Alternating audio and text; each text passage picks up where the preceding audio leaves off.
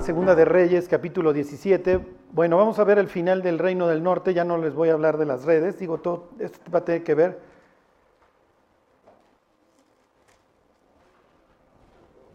¿Para qué, ¿Para qué vemos todo este rollo, este choro? ¿Para qué los bombardeo con los nombres de los reyes asirios? Este? Porque obviamente Dios está dejando un mensaje. Hoy lo vamos a ver de qué se trata toda esta historia, porque no hay nada nuevo bajo el sol, nada. ¿Ok? Que hoy tengamos más tecnología, ya lo hubieran querido los asirios, que eran como los reyes de la propaganda en su época. Pero estamos hoy, al igual que el reino del norte, propensos a caer por querer ser como los otros pueblos. ¿Ok? ¿Cuál fue el problema del reino del norte? Bueno, pues obviamente que dejaron a Dios. Miren, otra vez el 17.15, ahí hemos estado empezando todas las semanas, pero ahora sí ya nos vamos a seguir. Segunda de Reyes 17.15. Y esto es muy importante. Se los voy a decir tal cual y lo necesitan entender. Lo que crees define lo que haces, no al revés. Cuando tú quieres cambiar la conducta de una persona, lo que cambias es lo que cree, no lo que hace. ¿Sí se entiende?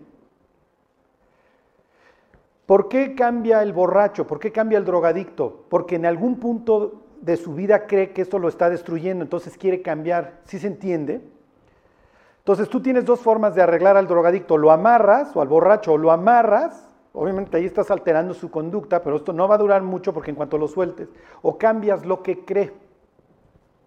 Piensen en la cantidad de veces que las gentes cambian porque ya la crisis los alcanzó. Ya les dijeron, te va a dar infarto, tienes principios de diabetes, este, esto puede ser un tumor y entonces las gentes cambian. Ajá, piensa en la persona que fuma toda su vida, va al doctor y el doctor le dice, estás a nada de tener enfisema y eso lo lleva a cambiar, la crisis lo lleva a cambiar. No hubo que amarrarlo. ¿Qué es, lo que, ¿Qué es lo que lo llevó a cambiar? Lo que cree. Ahora tiene un temor a la muerte. Ya no cree que es inmortal. Ya se dio cuenta que la factura le llega. ¿Ok? ¿Cuál es la idea de todos estos imperios para, para, evitar los levantamientos? Voy a cambiar lo que crees, voy a alterar lo que crees, porque lo que crees define lo que haces. ¿Ok? Bueno, entonces obviamente Dios lo que, a, lo que a donde se ciñe es al corazón, por eso todo el tiempo es voy a cambiar tu corazón, voy a poner mis leyes en tu mente. Eh, dice David, en mi corazón he guardado tus dichos, ¿para qué? Para no pecar contra ti. Entonces, si yo cambio, si yo guardo los dichos de Dios y cambio lo que creo, entonces evito el pecado. Si yo creo que el pecado no tiene consecuencias, pues entonces voy a vivir como si el pecado no tuviera consecuencias. Si yo creo que las tiene, entonces voy a vivir como si, si se entiende. Entonces, esto es lo que ataca el diablo, tus creencias, en qué crees. ¿Cuál es la regla en la que hoy vivimos en un mundo posmoderno? La regla hoy es el ataque al que vamos a estar sujetos. Y les voy a poner un ejemplo bíblico, es la siguiente. Jesús está siendo, pues no juzgado, porque lo, único que está intentando hacer el pobre de Pilato es zafarlo, porque Pilato no, no le gusta que lo usen. Pilato no le importa matar personas, pero no le gusta que lo usen. Entonces habla con Jesús, le tiene lástima, todo lo quiere librar. Y entonces en una parte de esta conversación que tienen interesantísima, le dice, le dice Jesús, yo he venido para dar testimonio de la verdad. Todo aquel que, es, que escucha la verdad viene a mí. Entonces el debate es muy interesante y se acuerdan que le pregunta a Pilato, ¿qué es la verdad? Y lo deja. Pilato tiene una mentalidad, él hubiera quedado perfecto en el siglo XXI, porque Pilato tiene una mentalidad posmoderna. ¿Qué implica eso? Que la verdad es relativa, la verdad no puede ser conocida, a menos que se pueda comprobar científicamente. Pero si no puedes comprobar algo científicamente, es relativo. Entonces no hay verdades. Entonces si tú le dices a alguien que tú crees en Cristo y que Cristo es el camino, la verdad y la vida, te va a ver como un enfermo mental retrógrada, porque hoy no hay verdades. ¿Sí se entiende? Y esto es increíble. Para el diablo esto es un hit, porque Tú no puedes distinguir entre el norte y el sur. ¿Qué está bien y qué está mal? Pues nadie te puede decir. Les pongo un ejemplo. Ayer estoy viendo un deporte, un, un programa de fútbol americano con mi hijo y dentro de los anuncios, ya ven que en los estadios gringos filman a las personas, bueno, les acercan y se dan beso. ¿Mande? Las Kiss Cam, ¿ok? Y entonces estoy viendo ahí el anuncio con mi hijo. Y pues ya ven que luego sacan ahí, este, te, te pitorreas de la risa, salen los dos señores grandes ahí dándose un beso grandote. Pero en este caso salen dos, dos jóvenes besándose, y chiquillos, ¿eh? como de 13, los dos, y parecían de telenovela, ¿eh? ni Clark Gable y besaba de esa manera. Y entonces, ahí está mi hijo al lado. Y entonces la siguiente escena salen dos chavas. Lo bueno que no se dio cuenta. Y entonces ya termina el anuncio y dice, este, ábrase usted a la moda, no, no, no, quítese usted sus prejuicios, bias, como dicen los gringos, your bias, usted tiene un prejuicio, está, ya tiene usted esta inclinación. ¿Por qué? Porque qué está bien y qué está mal, ¿qué importa? La gente hoy, si ustedes se fijan, abandona cada vez más las iglesias. ¿Por qué? Porque soy espiritual. Y a mí nadie me va a venir a decir cómo adoro o no adoro a Dios, o qué hacer o qué no hacer. Por eso pensamos que cuando Jesús dice que lo que haces en el cielo va a ser atado en la tierra, está hablando de demonios. No. Los rabinos decían, esto está mal, y entonces lo ataban, y Dios les tomaba en cuenta como que lo que tú amarraste en la tierra te lo amarro en el cielo. Le doy una validez, ¿sí me explicó? Secundo tu moción, rabino. Imagínense, nosotros tenemos esta costumbre, o llámenla como quieran, ¿no? esta regla no escrita en la iglesia, de que en nuestras bodas no chupamos y no bailamos. Si alguien de nosotros se pone a chupar o a bailar en su boda, ¿está bien o está mal? ¿Qué diría Dios? Dios diría, eso está mal. No, Dios, pero en ningún lado prohíbes. Sí, no lo prohíbo, pero tus pastores dicen que no lo hagas. Y por tanto, como ellos lo amarraron en la tierra y te dijeron que no, yo lo amarré en el cielo. Esto choca hoy contra, contra todo lo que creemos, porque hoy, hoy no tenemos, hoy somos espirituales. ¿Qué le decimos a las gentes cuando les hablamos de Cristo? Tú vas a tener una relación rayita con Dios ¿qué? personal. Aquí olvídense de gregario, ya no somos gregarios, ya no somos comunitarios. Eso está mal. Dios no creó al ser humano para que anduviera, sí me explicó ahí, como beisbolista sin equipo, con su manopla y su bat y su pelota sin quien jugar, o sea, un soldado sin ejército. Dios no quiere mercenarios, Dios quiere ejércitos. Les pongo estos ejemplos para que ustedes vean cómo hemos sido influidos por el posmodernismo. Todo es relativo. No hay verdades. Y hoy el mundo es una especie de Pilatos que escucha a Jesús hablar de la verdad y dice, ¿qué es la verdad? La verdad no puedes comprobar. Y sí, tal vez haya algo después de la muerte. Es a lo que se dedicaban los asirios. Conquistaban un pueblo, sacaban a las personas, las desperdigaban en otras tierras y traían gentes de otras tierras y las mezclaban para que todo fuera relativo. ¿Quién crees? No, pues yo creo en este Dios y tú, no, pues yo en aquel. Sí, pero hoy vivimos en la tierra del Dios X y tú adoras al Dios Y y tú al Dios Z. Y hacían un champurrado y te volvías ciudadano del mundo. ¿Ok? Como hoy, hoy somos ciudadanos del mundo. El único que quiere construir fronteras es el de su tío Donald, ajá, y no se le acaba el pobre cuate, ¿no? Y con esto no estoy diciendo que esté bien lo que hace, porque este es parte de cada loco con su tema, no es parte del caos. Pero bueno, hablando de nosotros como creyentes, nosotros entendemos que esto es la verdad. La suma de tu palabra, dice el Salmo 19, 119, es verdad. Esto es nuestro filtro, a través de esto filtramos qué está bien y qué está mal, esto es nuestro norte. Entonces lo tenemos que conocer. si hay algo hoy que priva en el cristianismo es la ausencia de conocimiento bíblico. Entonces, el que menosprecia a las ovejas y las ve como inútiles, eh, como ignorantes, es hoy el mismo, si me explico, el mismo cristianismo. ¿Para qué les dices si no les interesa? Y no es cierto no es cierto. Yo creo que todos los que estamos aquí y ustedes que se fletan mis historias todos los domingos, les interesa ver qué está pasando dentro de esta historia y qué papel juego. Los jóvenes, uy, jóvenes, Porque miren, los que ya pasamos los 30,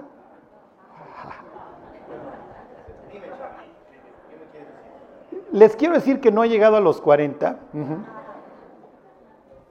Ok, ya, sí, ya va a ser el cuarto piso, ya. No hagan. Ok, los que ya pasamos los 40, ya estás más chochín, ya estás más asentado. Y no nos tocó tanto el asedio. Sí, ya la generación X nacimos en el mundo, en el mundo posmoderno. Piensen cómo contrasta nuestra generación X, olvídense los millennials o la Y, con las generaciones previas, piensen en los baby boomers y los anteriores que todos eran igualitos, todos usaban el mismo suéter, las mujeres usaban el mismo vestido hasta los tobillos. Para ellos ir a la iglesia era voy a la iglesia bautista, llevo mi vestido hasta abajo, todos pensamos más o menos igual. ¿Sí me explico? Y luego vinieron los locos sesentas en donde la idea es destruir la verdad, nadie tiene la verdad. y las autoridades las ves totalmente enfermas y totalmente locas, haciendo unas invasiones horribles, matando vietnamitas por todos lados. Entonces, mira cómo la autoridad es mala y entonces me tengo que ir contra ella. Sí, la autoridad es mala y sí, sí están haciendo unas guerras, unas masacres totalmente injustas por dinero, por lo que tú quieras. y entonces al joven se le contrapunteó con la autoridad, sí se entiende porque la autoridad es mala y la autoridad está conquistando llevando a cabo guerras injustas y bombardeando a los vietnamitas del norte, bola de campesinos patarrajadas que no tienen, que ni entienden por qué lo están masacrando. Y en las noches salía don Cronkite, ¿se acuerdan? Este, a narrar las atrocidades de los americanos en Vietnam y cómo morían sus jóvenes y salían las personas todas tatemadas de napalm. Y esto hacía la autoridad en un país tercermundista indefenso. Y entonces, ¿qué pensaban los hippies y los jóvenes? Ah, la autoridad es mala. Y eso es lo que hoy heredamos. ¿Quiénes hace 60 años le contestaban a los hijos las preguntas acerca de la vida? ¿El papá o el pastor? Eran los guardianes, dijéramos, dijera alguien por ahí, de la verdad. Hoy, ¿quiénes les contestan sus respuestas? YouTube. ¿Y quién está del otro lado de YouTube? Puede ser una persona que un día se le ocurrió decir cualquier idiotez y la creemos porque está en el medio. Entonces vuelvo a lo mismo. Este libro es nuestra vida, no es cosa vana, ¿se acuerdan? Es vuestra vida. Y por medio de esta ley haréis prolongar vuestros días al otro lado del Jordán, les dice Moisés, a donde van para tomar posesión de esa tierra. Ok, entonces cuando éramos borrachos decíamos, ¿qué le faltó al muerto? Salud. Y entonces brindábamos, ok, ¿qué le faltó a Israel? Conocer la Biblia, conocer a Dios. ¿Okay? No nos puede pasar a nosotros. Lo que pasa es que una lleva a la otra. Acuérdense, conocer a Dios implica creer en Él y lo que crees determina lo que haces. ¿Ok? 17.15 dice, ¿qué le sucedió? Número uno, Desecharon sus estatutos y el pacto que él había hecho con sus padres y los testimonios que él había prescrito a ellos. Número uno, adiós, la Biblia salió volando. Nosotros nos pudiéramos quejar con los israelitas, ay, tú tenías bien poquito, tu Biblia tenía como 100 páginas, la mía tiene 1200. Como que les diríamos, tú tenías menos pretexto para echarla a volar. Charlie quiere que lea 1200 páginas al año, hazme el favor. Ok, número dos, y siguieron la vanidad y se hicieron vanos. ok, todo empezó la vanidad, lo, que hoy vivimos, lo que hemos estado viendo todas estas semanas. Ok, de eso se trata, de, de ser el héroe en nuestras propias este, redes, como ustedes lo quieran, lo quieran ver, y, y, a, ver, voy yo comparo, y cuántos likes, y cuántos retweets. ¿Ok? ¿Qué coche tienes? ¿Cuánto ganas? ¿Cuánto pesas? Número tres, si fueron en pos de las naciones que estaban alrededor de ellos, de las cuales Jehová les había mandado que no hiciesen a la manera de ellas. Tú no eres como el mundo, es lo que le está diciendo Dios a Israel. Tú no eres como ellos, tú eres mío, tú eres mi especial tesoro. A ti te voy a dar mi ley y los pueblos van a decir, wow, qué nación. A ver, váyanse al libro de Deuteronomio. Déjenme buscar mi... este estudio de hoy, si hoy, si lo logramos terminar, es bastante extraño. ¿eh? Esto es de esos bizarros. Deuteronomio 4:6.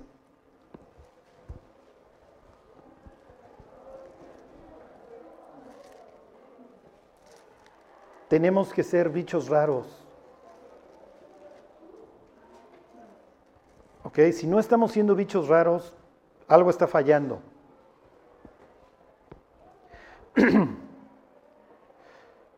Dice, a ver, se los leo en el 8, brinquen al 8 y ahorita. Dice, ¿qué nación grande hay que tenga estatutos y juicios justos, como es toda esta ley que yo pongo hoy delante de ustedes? ¿Ok?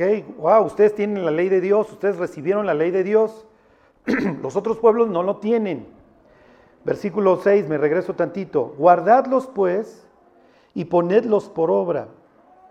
Ahí están, 4.6. ¿Por qué? Porque esta es vuestra sabiduría y vuestra inteligencia ante los ojos de los pueblos, los cuales oirán todos estos estatutos y dirán, ciertamente pueblo sabio y entendido, nación grande es esta. Ellos son distintos, ellos son sabios. Esta es una nación grande. ¿Por qué? Por la ley que Dios les, dio y la ley que Dios les dio los va a llevar a ser una nación ejemplar. Ok, regresense. Entonces Israel manda todo esto por un tubo. Oh, oh ya me fui hasta... ok. Bueno, ¿ahí están de regreso? Bueno, les sigo diciendo. Versículo 16. Ahí están, 17 y 16. Dejaron todos los mandamientos de Jehová su Dios y se hicieron imágenes fundidas de dos becerros de oro, eso ya lo vimos. Digo, de dos becerros. Y también imágenes de acera y adoraron a todo el ejército de los cielos y sirvieron a Baal. Ok, los aztecas, ellos tenían su pirámide, bueno, los teotihuacanos de la luna, del sol, y adoraban a las estrellas y lo que ustedes quieran, así era. Piensen qué día es hoy, hoy es en inglés el día que adoras al sol, hoy es el Sunday, ¿ok? Mañana es el día que adoras a quién. Mañana es lunes, ¿a qué le suena? ¿Ok? Ayer fue Saturday, ayer fue el día de adorar a quién? a Saturno, exactamente, es puro paganismo. Y entonces Dios diciendo, mira, esos cuates adoran a la primera estrella que se aparece, a Venus, a Saturno, al Sol, a la Luna, pero tú no, tú adoras al que hizo estas cosas. ¿Ok? Y destruyeron sus vidas, versículo 17.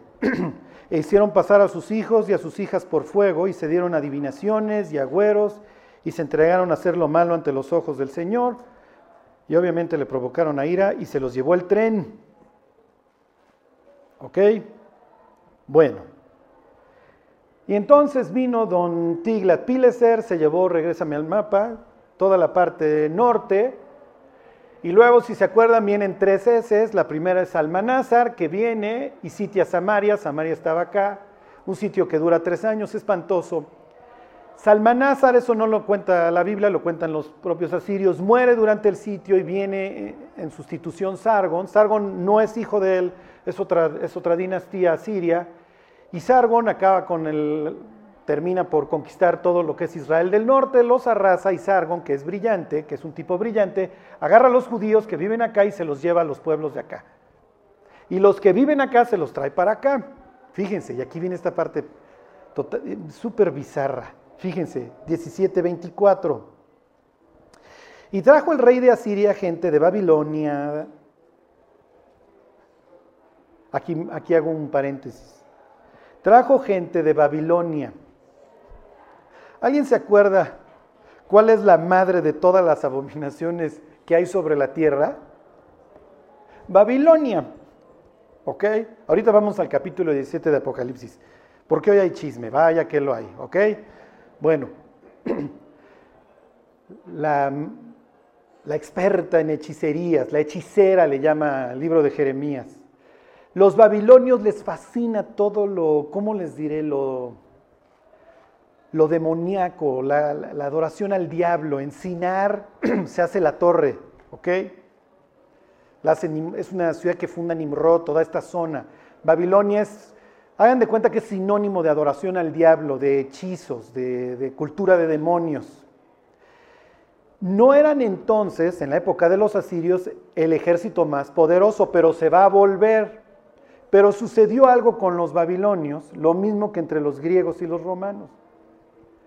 Los romanos conquistan a los griegos militarmente, pero los griegos intelectualmente conquistan a los romanos. ¿Qué provoca esto? Que los romanos en sus conquistas van llevando la cultura griega, sus dioses, su filosofía, su cosmovisión. ¿Ok? Lo mismo sucede entre los asirios y los babilonios.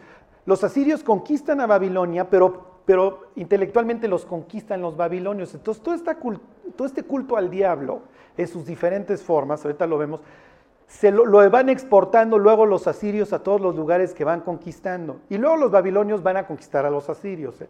porque eran mañosos, eran mañosos hasta la pared de enfrente. Bueno, lo que les quiero decir es de qué se está llenando ahora Israel. Puros tipos de Babilonia que traen sus cultos. A su dios Marduk, a Ishtar, a todas estas deidades que van a quedar todas en el reino del norte. Ok, entonces les regreso, 17-24. Y trajo el rey de Asiria gente de Babilonia, de Cuta, de Ava, de Amad, de Sefarbaim. Vamos a contar. Número uno, Babilonia. Número dos, Cuta. Número tres, Ava. Número cuatro, Amad. Número cinco, Sefarbaim. Cinco naciones. Ok, ahora piensen como gentes de la edad de hierro, hace 2700 años. ¿Cuándo ibas tú a tener contacto con tantas naciones al mismo tiempo y ser influidos por ellos? Jamás, a menos de que vinieran los asirios, te conquistaran y te trajeran un revoltijo de personas. ¿Ya entienden cómo funciona esto? Hoy tienes contacto con toda la porquería de todo el planeta. Antes por lo menos tenías esta filosofía de pueblo chico, infierno grande, pero crecías dentro de cierta uniformidad. Había ciertas reglas. La otra vez me decía un señor grande, me estaba platicando de su matrimonio. Este señor, estoy haciendo cuentas, tiene más o menos este, 80 años hoy. Entonces me decía, mira Carlos, cuando yo me casé, dice, yo, me está platicando cómo era un matrimonio a la antigua. Me dice, yo no me acosté con mi mujer antes. Y me dice, pero sin entender todo lo que me está implicando, se quita los lentes, muerde así la patilla. Me dice, no se hacía, no se hacía.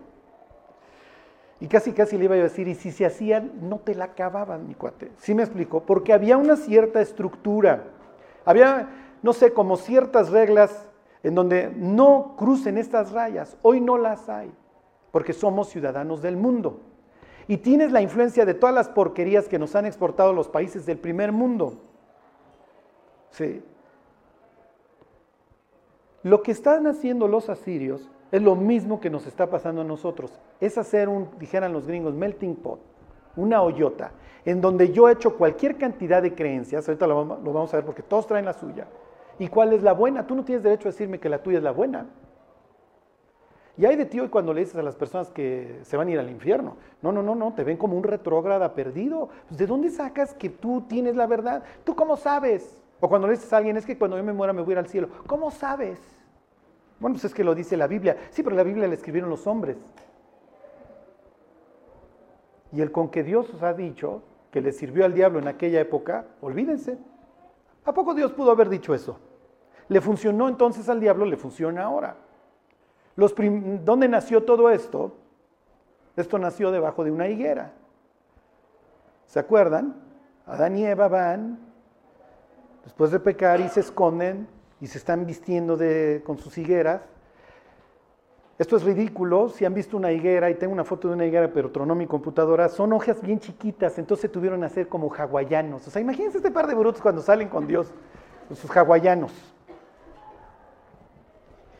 Y Dios rascándose la cabeza, qué brutos son estos tipos. No, no, no. Pero imagínense cuando Adán y Eva están abajo del árbol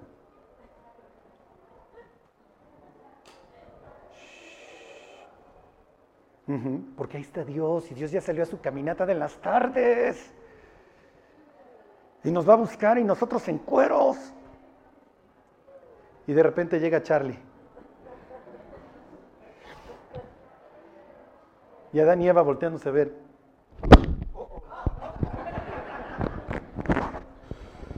Eso es para ponerle sabor a la historia. Y Adán y Eva, ¿quién eres? Uno de sus tantos descendientes, que hagan que ahí viene Dios. Y Dios viéndonos a los tres así, los estoy viendo. Todos nos hemos ido a esconder debajo de ese árbol, ¿eh? en la catedral, en la sinagoga, en donde ustedes gusten y manden. Ahí nos fuimos a esconder de Dios. Y Dios viéndonos. Dios, no se hagan tarugos, mis pueblos, estoy viendo. Sí, pero yo voy a misa todos los domingos, yo voy a la sinagoga todos los sábados, yo voy al templo budista, no sé qué día se reúnen ellos. Y Dios diciendo, y te estoy viendo. No importa el disfraz que te pongas, mi cuate, te estoy viendo, estoy viendo tus pecados, estoy viendo que te portas mal, estoy viendo tus pensamientos. Todo es relativo, Señor. Ajá, dale. Hasta tú. Yo puedo definir si existes o no existes. No, pues está bien. Y Dios casi casi desde el cielo preguntando, ¿y cómo van muchachos? ¿Está funcionando esa filosofía? Pues no, Señor, pero pues ahí vamos, echándole ganitas. Piensen en la cantidad de suicidios juveniles de hoy. Porque los jóvenes nacieron creyendo, tú eres súper especial y no te puedo poner ninguna regla y no te puedo decir nada porque hay pobrecito de ti, te voy a traumar. Y entonces cuando salen al mundo laboral, a los seis meses ya se quieren ir. Es que viene el jefe y me exige. Y yo soy especial. Las universidades hoy ya no tienen estudiantes, tienen clientes. O no, pues con las mensualidades que están pagando, señores, díganme si no van a ser clientes. Pues ¿cómo, voy a, ¿Cómo voy a expulsar a este tipo que me deja 12 mil, 15 mil pesos al mes? Mejor que siga repitiendo los años. Como dicen los penalistas, mientras está en el bote hay cliente. Ajá, este mientras siga reprobando hay cliente. Ah, me puede faltar al respeto, me vale. Mientras que siga pagando las mensualidades. Para que vean que no vivimos en un mundo distante de estos. Entonces, si a estos les pasó, no sé qué versículo sea, pero cuando veas las barbas de tu vecino cortar, ajá. Ok. Fíjense, este versículo es, este es de esas, de esos que le encantan a su tío Charlie. Fíjense, esto es increíble. Dice 25, y aconteció al principio, ahí están, 17, 25, cuando comenzaron a habitar ahí, se refiere a todos los extranjeros que ahora trajeron a esta olla, que no, no temiendo ellos a Jehová, envió Jehová contra ellos leones que los mataban. Este, esta historia es bizarra, es bizarra. ¿Ok? Fíjense cómo lo resuelven.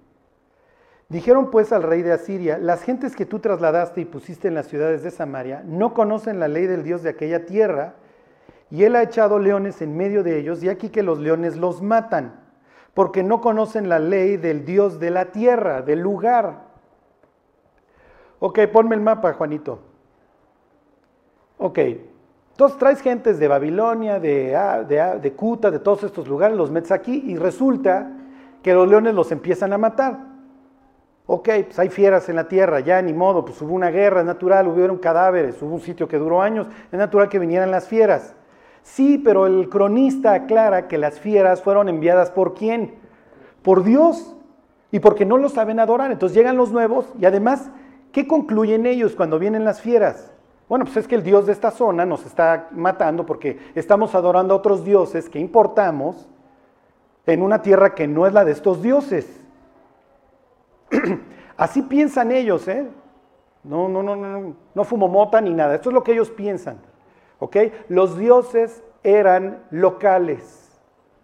¿Jehová es un dios local o es un dios universal?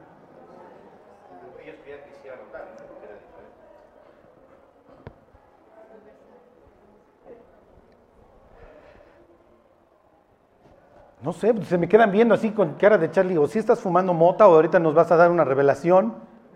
Ok, ¿qué le dice David a Saúl? ¿Me estás expulsando de mi tierra y de qué? Y de mi Dios. Cuando viene Namán el sirio, se lleva sus saquitos de tierra porque ahora creo en Jehová y pues me tengo que llevar un pedazo de su tierra. Esta es mi tierra, diría Dios. ¿Por qué no venden a perpetuidad la tierra a los judíos? Porque la tierra no es de ellos. Cada 49 años hay que liberarla, ¿se acuerdan? En el año 50.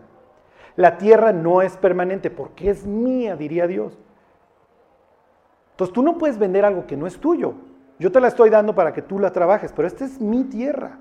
Y si tú caes en deuda y le rentas tu tierra a otra persona, Cuando venga el año del jubileo, recuperas la tierra, porque esta porción te la di yo a ti para que la administres. Tú estás arreglando el mugrero.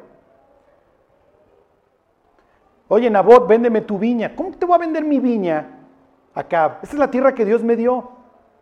Entonces te mato. Jezabel le importa un bledo las reglas de Dios y esto de arreglar el caos. Ay, mira, ¿cuál es la ley de ustedes? ¿Dos testigos? ¿Qué, delito hay mortal? No, pues violación y eso, no. A ver, ¿qué otro hay? Pues la blasfemia. Pon a dos tipos que blasfeme. Digo que digan que este tipo blasfemó, lo matamos y te quedas con su tierra acá. Ya. ¿Ok? Entonces, ¿hacia dónde oraba todos los días Daniel? Ok, y esto es muy importante que ustedes entiendan ahorita. El contexto en el que se va a llevar esta historia, al rato que veamos Ezequías, va a cambiar la forma, la cosmovisión bíblica. ¿Por qué? Porque si ya tengo a mis, a mis hijos israelitas regados por todo el mundo, y al rato a los del sur regados por todo el mundo, yo soy un Dios local, ¿qué van a hacer sin mí en esas tierras?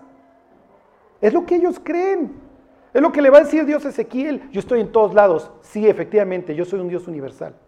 Por eso el libro de Isaías de sus 40, del 40 en adelante cambia y habla ya de un Dios universal. Pero hasta este punto, las gentes dicen, esta es la tierra de Jehová. Y entonces ya nos trajeron para acá, no sabemos si Dios ya nos está mandando leones para matarnos. Les pregunto, ¿ustedes creen que Dios mandó leones para matarlos? O sea, ¿está bien lo que está diciendo o simplemente como hubo un periodo de vacío, muchos cadáveres, pues es natural que aumentaron las fieras de la tierra y es lo que diría un incrédulo. ¿Cómo crees? Esto es ridículo. Si tú estás leyendo el contexto de la historia, hubo un sitio, esto generó muchos cadáveres, mucha putrefacción, además hubo deportaciones, en lo que tú traes a estos, es natural que las fieras se te multipliquen. Y si tú crees que la Biblia es la palabra de Dios y dices, no, es que este pasaje dice que Dios lo envió, entonces, ¿cuál es? Sí, Dios los envió. Díganme un ejemplo. ¿Esta es la primera vez que Dios usa fieras para castigar? Exactamente. Mi mujer, que ya es escriba, ¿ok? Las víboras en el desierto. Díganme otro ejemplo. Sube calvo, sube, muy bien. No, todavía, todavía tengo algo en mi voz, este, muy bien el ejemplo que dice vos, cuando se burlan del profeta Eliseo que era calvo, Dios está mandando un mensaje, no te puedes burlar del profeta, y entonces vienen unos osos y despedazan a los jóvenes. ¿Se acuerdan del profeta que va del sur al norte, que lo mata un león y queda el asno y el león ahí juntos, y también el cadáver y no se los come el león? ¿Qué mensaje está mandando Dios? Mandé al león para matar a este, pero no, no es que por casualidad llegó y se, se lo encontró, se lo hubiera comido. ¿Sí se entiende?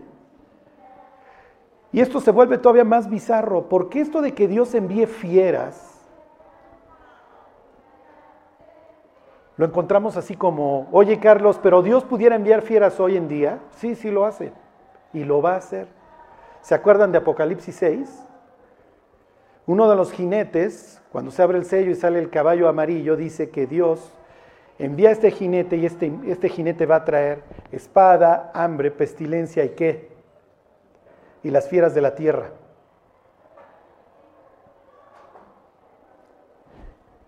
El mundo apocalíptico es un mundo en donde toda esta teoría, ¿cómo les diré?, de relativismo y de que hay muchos dioses y que soy espiritual se acaba.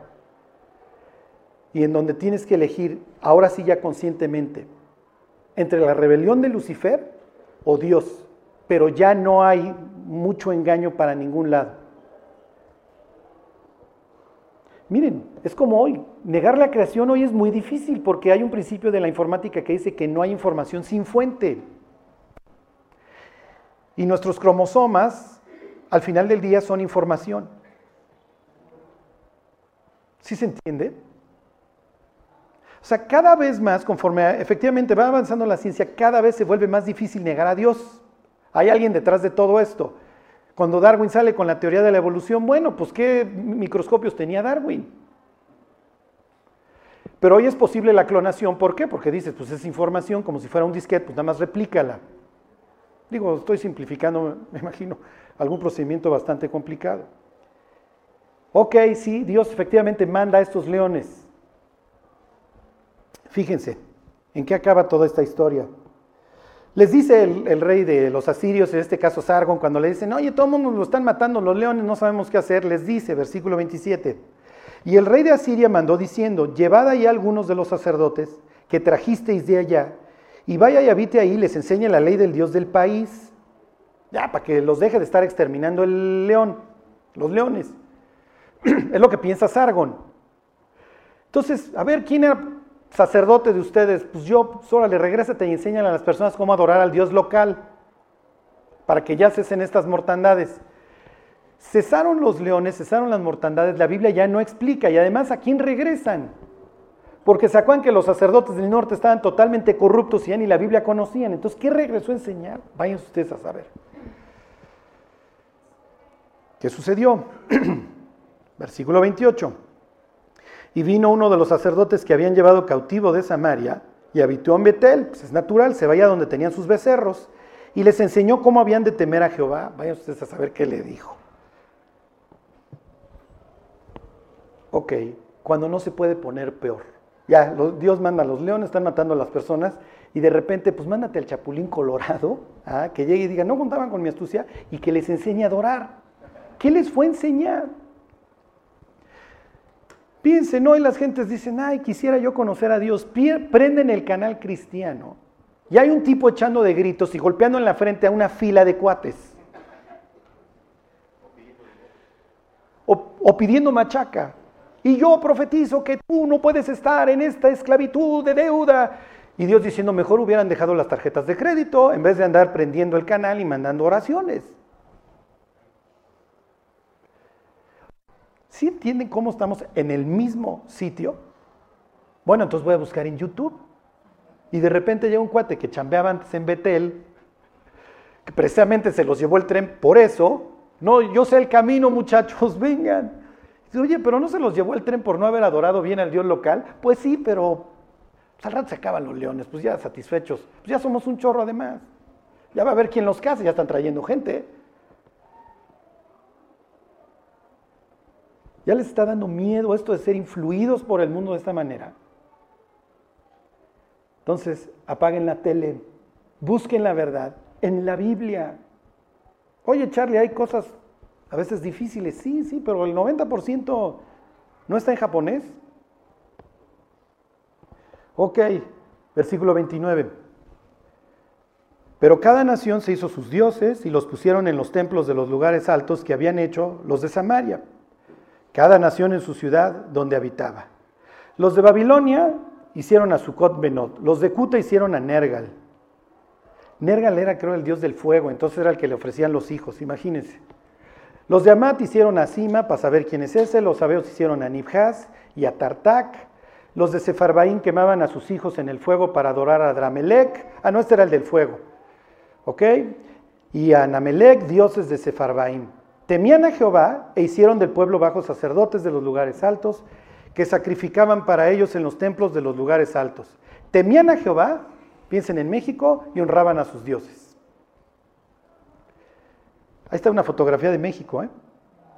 Tengo como cristianismo, pero lo mezclo con paganismo, en donde adoro al sol y hay una persona que levanta un disco, usa un cucurucho que parece de pescado, como los sacerdotes de Dagón. Tengo una serie de deidades que interceden por mí ante el Dios o los dioses. Temo a Jehová, pero también tengo otros dioses y vivo en este sincretismo, en, esta, en este champurrado. ¿Qué es la verdad y qué es la mentira? Pues quién sabe, ve la cantidad de dioses que adora cada uno de estos tipos y cuál tiene la verdad. Y de repente llega el cristiano que dice, yo tengo la verdad, este es el camino, esta es la verdad, esta es la vida. Pues sí, dicen cada loco con su tema. Pero aquí es donde se pone interesante. Sí, vivimos hoy ya en esta olla, el diablo lo está logrando, está uniendo a la humanidad en un posmodernismo, que esto va a acabar luego sí en una verdad absoluta. ¿eh? A Dios no lo puedes esconder durante tanto tiempo, tampoco al diablo. Pero eso no implica que las personas no tengan una necesidad de Dios en su corazón. Pero a veces vemos a las gentes tan locas, no, este adora Tartak, este a, Dramelec o a, Namelec, que ¿qué le hablo de Cristo? Me va a mandar por un tubo. No es cierto. La Biblia se describe a sí misma como una leche espiritual no adulterada que necesita el ser humano. Lo que está sucediendo hoy es que las personas están llegando al mundo, enfrentando la vida. Voy a pensar, vamos a pensar la adolescencia. Y cuando más necesitan que haya un fundamento firme en el cual apoyar su vida, el diablo está llegando con la Coca-Cola, con la cerveza, con el mezcal y está destruyendo hoy sus pobres órganos chiquitos. Sí, pero cuando ven a la generación de arriba que tampoco apaga la tele que tampoco ama a Dios y que tampoco tiene un fervor, no tienen para dónde hacerse. Y es natural que lleguen a chambear. No, pues a los siete meses me voy, a los siete meses me voy, a los siete meses me voy. ¿Cuál es la cantaleta que traen hoy los jóvenes? que quieren hacer un qué en el mundo. Quieren, yo quiero impactar. Yo quiero crear un cambio. Sí, pero para crear un cambio te vas a tardar 30 años, mi cuate, porque así es la vida. Sí, pero yo no estoy armado de paciencia. Ese es el mundo en el que hoy vivimos.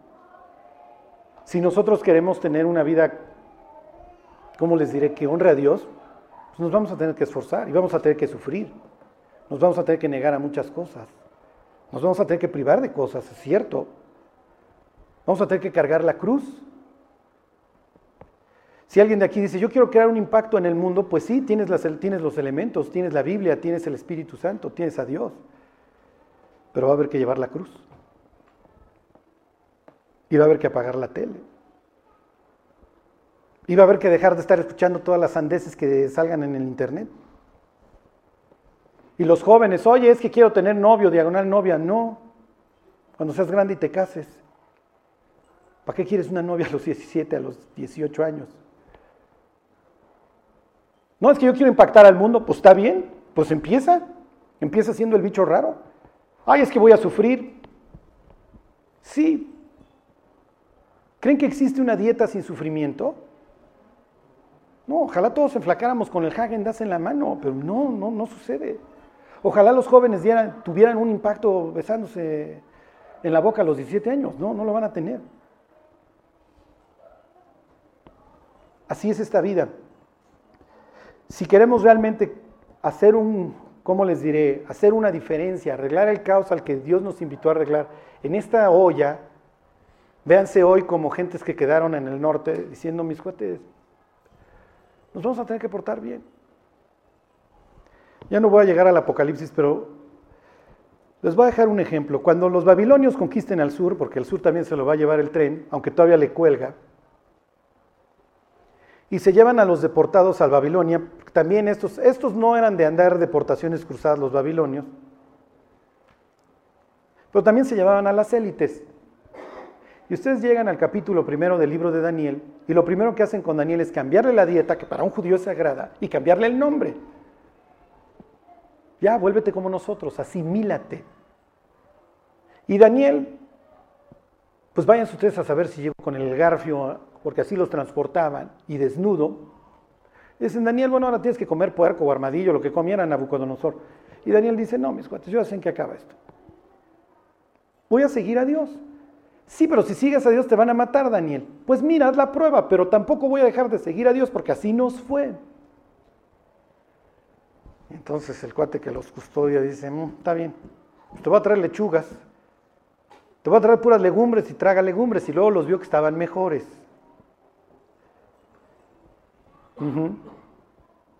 Daniel dijo, yo no me voy a asimilar al mundo. Y parece que Santiago esa mañana que se levanta a escribir su carta acababa de leer ese pasaje de Daniel y dice, cualquiera que se hace amigo del mundo se constituye enemigo de Dios. Dios y el mundo no se llevan. Tienen principios distintos y tienen finales distintos. Llegan a un lugar distinto. Unos llegan al infierno y otros llegan al cielo. Pero ¿quién está influyendo hoy a quién? Y una cosa sí les digo para terminar. Si ustedes toman la decisión de leer todos los días la Biblia, su forma de ver al mundo y su forma de ver a Dios y su forma de ver su propia vida va a cambiar, inevitablemente. Porque la ley del Señor, como dice el Salmo 19, es perfecta y convierte el alma y hace sabio al sencillo. La otra vez que estaba yo terminando de dar esta misma plática en Aragón, me dice un tipo, me dice un joven, mi forma de ver la vida, mi cosmovisión ha cambiado. Pues sí, agarró la Biblia y ya no se va por, por la primera que el diablo le avienta. Si nosotros vamos a influir el mundo que nos rodea, vamos a tener que tomar el libro, lo vamos a tener que masticar y digerir. Y sí, hay pasajes espantosos, horribles, de pereza, levítico. No, Señor, levítico, no, por favor. Sí, pero ¿cómo vas a entender lo que sigue? ¿Cómo vas a entender tu rol en este mundo? Si no entiendes la historia a la que llegaste, vives, hoy Dios nos diría, vives en Asiria. En realidad vives en Asiria 6.0 y eso se los cuento la próxima semana. Vamos en la sexta versión de Asiria. En la quinta, porque ya había habido uno antes que era Egipto. Pero en este modelo de olla mundial, en donde todo es relativo, la humanidad va en el 6.0. O sea, díganme si el diablo no ha ido mejorando, ya va en la versión 6.0. Falta la 7 y falta la 8. Y esas se las platico la próxima semana. Mientras llega la 7 y mientras llega la 8, ya tenemos suficientes problemas en la versión 6, que trae Facebook incluido y smartphone incluido. O sea, hoy no te necesitan deportar para que veas cómo adoran otros a sus dioses. Hoy con que prendas el teléfono. Bueno, termino como empecé. No es cosa vana, es nuestra vida. La Biblia es nuestra vida. Y no nos vayamos a ir sacados de onda como Pilato, pues ¿qué es la verdad? Alejándonos de Cristo. Porque lo que debió de haber dicho Pilato es que es la verdad y quedarse a oír la respuesta. Pero ya no se quiso quedar a escuchar, porque Jesús le hubiera dicho, cuando anden rondando los evangelios, Pilato, ponte a leerlos, esos son la verdad. Bueno, pues vamos a orar que Dios nos dé la gracia y el amor por su palabra. Dios te damos gracias por la Biblia por tu palabra, Dios. Porque tú quieres un pueblo, como dices, celoso de buenas obras, que te conozcan a ti, Señor, el Dios verdadero. Ayúdanos, Dios, a ir profundo en nuestra relación contigo, a amar tu palabra y lo que tú nos dejaste. Te lo queremos pedir, Dios, en el nombre de Jesús. Amén.